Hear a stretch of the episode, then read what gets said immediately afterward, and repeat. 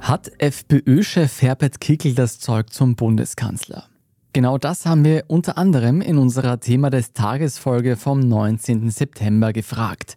Die Antwort darauf von Standard-Kolumnist Hans Rauscher hören Sie in diesem Ausschnitt. Die ganze Folge gibt es bei Thema des Tages, überall wo es Podcasts gibt.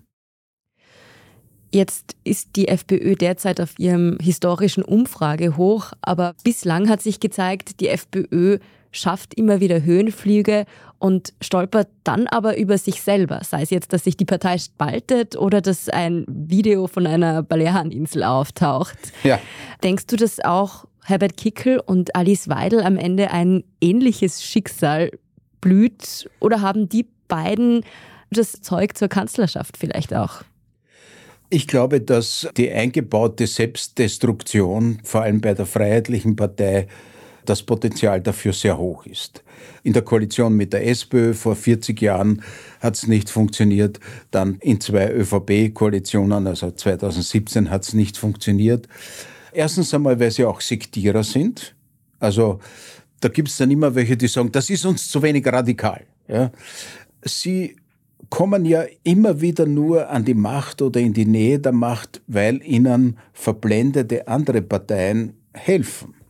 Also vor 40 Jahren war das Bruno Kreisky, der in einer wirklichen Fehlkalkulation gesagt hat, wir machen das mit der Freiheitlichen Partei, weil die ist ohnehin liberal geworden, was ein Unsinn war. Ja. Das ist gescheitert an dem mangelnden Führungspersonal und an der Korruption. Dasselbe ist dann im Jahr 2006 passiert und im Jahr 2019 passiert.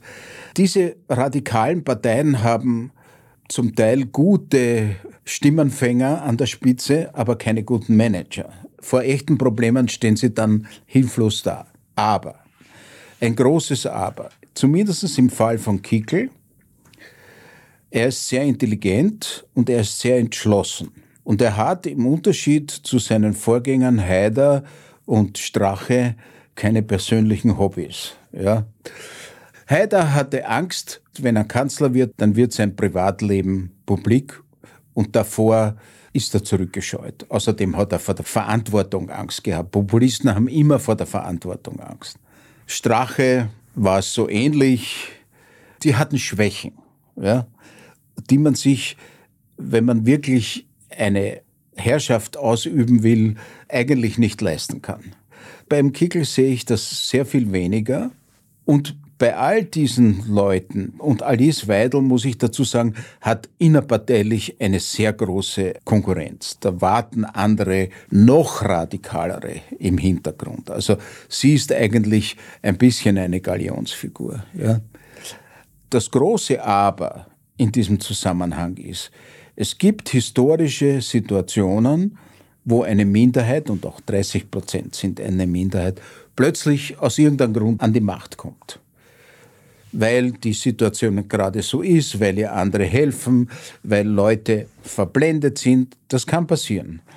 Und wenn sie mal an der Macht sind, dann geben sie die nicht mehr her. Ich greife jetzt nicht zurück auf Hitler. Ich sage nur Viktor Orban, und Recep Tayyip Erdogan. Der eine regiert, glaube ich, seit 15 Jahren, der andere seit über 20 Jahren. Wenn wir Pech haben, dann tritt so eine historische Situation ein und wir haben es mit sehr, sehr schweren Zeiten zu tun.